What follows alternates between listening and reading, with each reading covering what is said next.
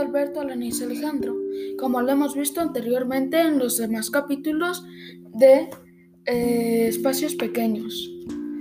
Este libro muy entretenido fue creado por Catherine Arden y el día de hoy será leído por una invitada especial. Se trata de mi hermana Emma Isabela Alanis Alejandro. Como lo, como lo dice su apellido, también es parte de la familia Alanis Alejandro y les leerá la historia de Catherine Arden. Por favor, lee la continuación del capítulo 4. Por supuesto. ¡Oli! gritó su papá desde el pie de la escalera. Ni se te ocurra apagar el despertador. Agarra tus botas de lluvia, un suéter extra, cepíllate los dientes y baja ahora mismo. O irán a la granja, ¿recuerdas? Oli tenía un gran conejo de peluche sin ojos y sin nariz. Estaba sentado frente a él y lo fulminó con la mirada. Hoy, tal vez sería mejor quedarse castigada después de todo. La lluvia caía a cantaros, como si, como si estuviese de acuerdo con ella. Todo su grupo iría a la granja Misty Valley. Una llovizna no detendría al profesor Stan. Llevaba semanas hablando de ello. Verían cómo ordeñan a las vacas y mataban y mataban y matan a los cerdos. Les cortarán la garganta y los cuelgan para entrenarlos y como cultivan brócoli, la flor más deliciosa del mundo.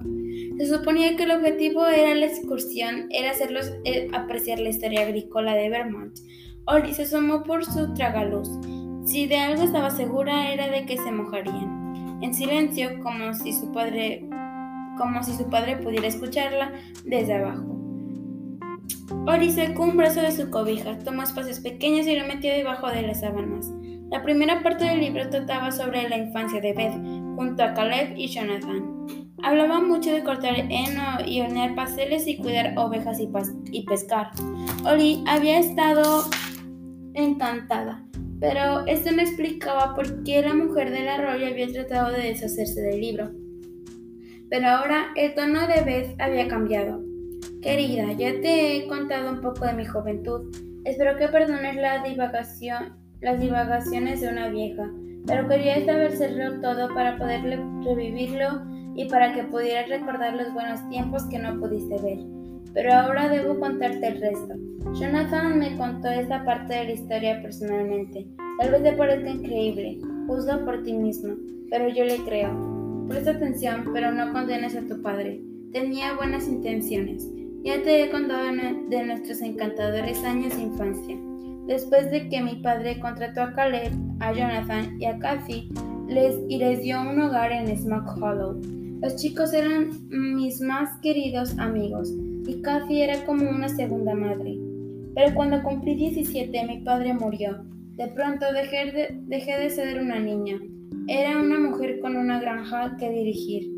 De la noche a la mañana parece que Caleb y Jonathan habían dejado de ser mis amigos. Empezaron a, competir por mi atención y finalmente a desconfiar uno del otro. Me temo que yo no hice mucho por evitarlo.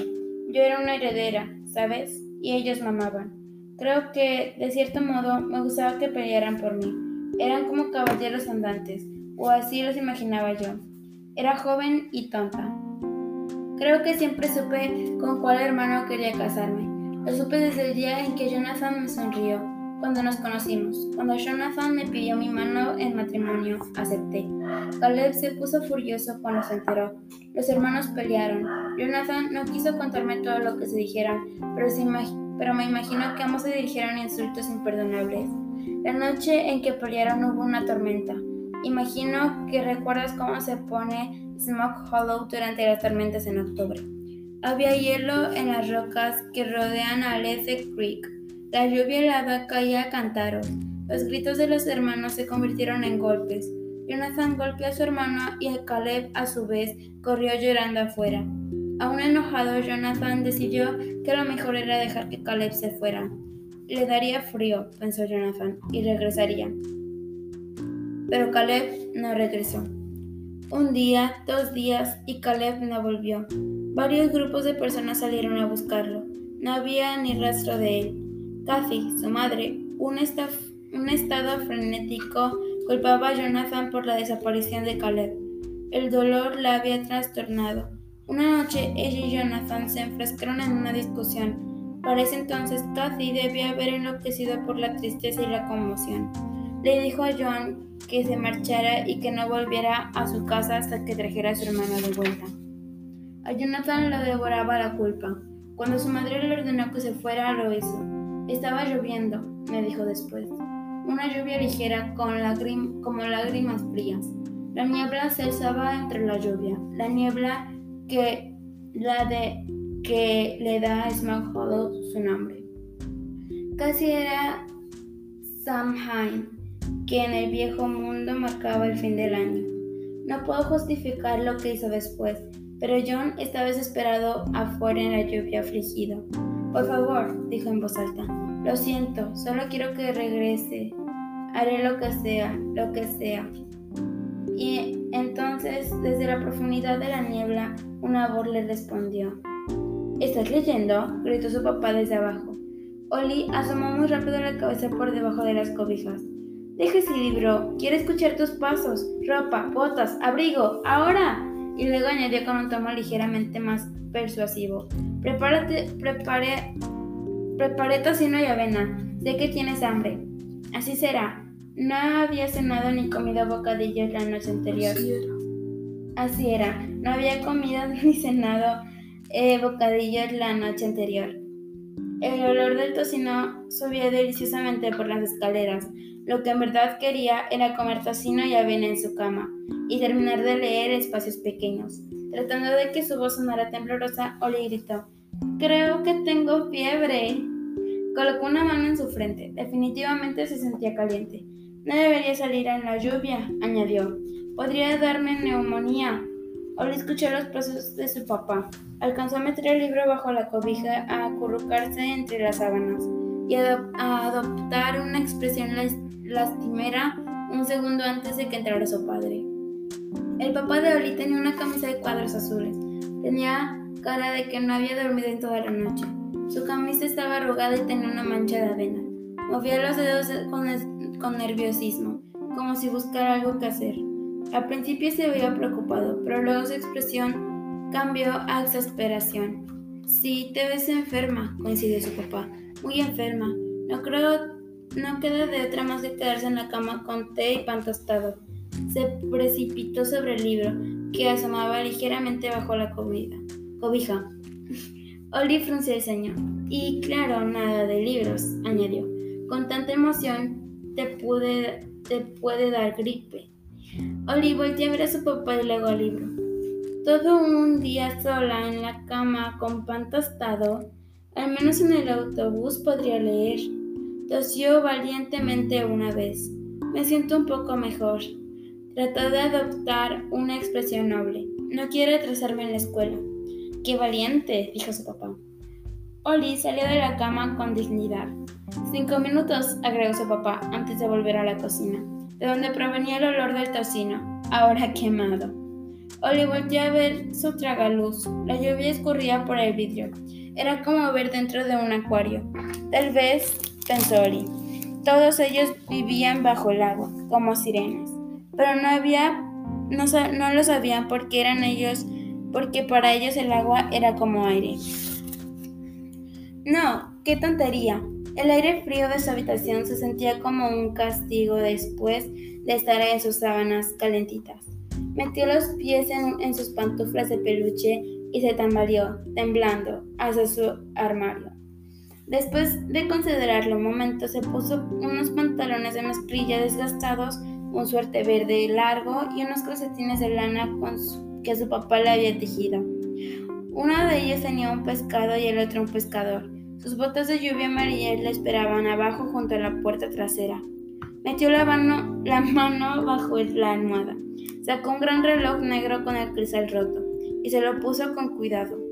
No se molesta en peinarse. Lo único que lograba con eso era que sus rizos se encresparan. Finalmente dio un paso hacia atrás, frunció el ceño al ver su reflejo. Fue al baño, se lavó los dientes rápido, metió espacios pequeños en su mochila y bajó las escaleras. Oli solo traía calcetines, así que no hizo mucho ruido, pero de todas formas su papá volteó de inmediato cuando entró a la cocina. De algún modo no había cambiado mucho desde el año pasado. Seguía contando chistes y tejiendo calcetines, como siempre, pero su gruesa y oscura cabellera tenía pelos plateados que no tenía antes. Y a veces Oli lo descubría contemplando el espacio con una mirada vacía cuando él pensaba que ella no se daba cuenta. Mira los ojos de tu papá, le había dicho a su mamá alguna vez, cuando los tres estaban remando por el río Connecticut. Oli estaba sentada en medio de la canoa y su papá estaba detrás de ella, en la popa, desde la proa. La mamá de Oli volteó a verle y sonrió. Su nariz estaba roja por el sol. ¿No crees que tu papá tiene los ojos más hermosos del mundo? En efecto, eran grandes y suaves, tan oscuros que no podía distinguir dónde terminaba la parte del color y dónde empezaba la pupila. Tú tienes los mismos ojos, Olivia. Mi, mi rompecorazones, mi rompecorazones. Oli había sonreído, mientras que su papá había reído y añadido: Tal vez tengas mis ojos, Oli pero eres tan valiente como tu mamá. De pie en la cocina, Oli trató de alejar el recuerdo. Su papá había encendido a Barney la estufa de, de leña el fuego crujía y silbaba detrás de la puerta de vidrio de la estufa. El pasillo y las escaleras estaban fríos, pero en la cocina se sentía una gran calidez. Una gran olla de avena humeaba sobre la estufa y tres ricos panecillos crujientes y tostados estaban en la mesa. Seguramente su papá había seguido horneando después de hacer el pan de ajo. Tal vez había horneado toda la noche, esperando a que Oli bajara. Oli no quiso pensar en ello. No iba a sentirse mal por eso. Pensó en el desayuno. ¿Pan tostado? Oli decidió comer avena. Tomó un tazón y desmoronó un poco de tocino sobre la avena. Después le puso crema y jarabe de maple. El invierno, el invierno pasado, Oli había ayudado a extraer la savia de los árboles para preparar el jarabe. Esta era la última tanda que quedaba del jarabe que habían hecho juntos. Su mamá y ella extrajeron la, savia y su papá la hirvió en la gran olla durante varios días sin parar. Tampoco pienses en eso. Oli dejó su avena sobre la mesa y, y fue a servirse un poco de café. Eres demasiado joven para beber café, indicó su papá sin alzar la mirada. Estaba sentado en la mesa de la cocina leyendo las noticias en su tableta.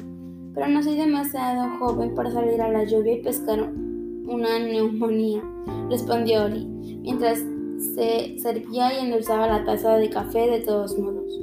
Su papá alzó la mirada. No estaba comiendo su avena. Entonces sírvete más avena, le pidió, echando un vistazo a su plato. Debe haber pasos y nueces en la repisa. Debes estar muriéndote de hambre. No bajaste anoche. Entonces sí se había quedado esperando. Ahora sí que se sentía mal en parte por la culpa y en parte porque tenía mucha hambre. Oli le añadió algunas pasas y un poco de mantequilla a su avena y lo mezcló todo. ¿Estás, lista para ir a la granja? preguntó su papá. Justo ayer estaba hablando de Misty Valley con el señor Brewster. Dina Webster solo lleva cinco años con su negocio, pero le está yendo muy bien. Esta granja ha revitalizado al condado me da un poco de envidia que puedas ver todo de primera mano. ¿Crees que podría unirme al sexto grado y acompañarlos?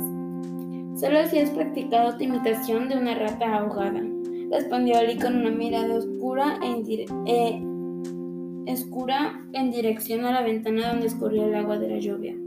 Añadió leche caliente a su café y regresó a la mesa con su taza y su tazón de avena mejorado. Su papá rió por la nariz y volteó a ver la lluvia que escurría por las ventanas. Lo practicaré. Llévate un gorro. Tendré la estufa encendida para cuando regreses. ¿Chocolate caliente? preguntó Oli. Con malvadiscos, añadió su papá, y esbozó una sonrisa que abarcaba casi todo su rostro. Desde cada una de las arrugas del costado de sus ojos era una sonrisa que no veía mucho últimamente. Oli casi sonrió en, su, en respuesta. Tal vez mejorar, mojarse no sería tan malo. Bebió un gran sorbo de café y abrió espacios pequeños. Podía sentir la mirada de su papá sobre el libro, pero ella no volteó. Eso solo le haría sentirse culpable de nuevo. Oli forzó su atención en el libro. Una niebla, blanca, una niebla blanca se alzaba entre, desde el arroyo y avanzaba suavemente hacia Jonathan, quien estaba parado bajo la lluvia con marcas de lágrimas en el rostro. Un hombre emergió de la humeante oscuridad. ¿Cómo se veía? le pregunté a Jonathan después. Sonriente, me respondió. No me dijo su nombre. Creo que no tiene nombre.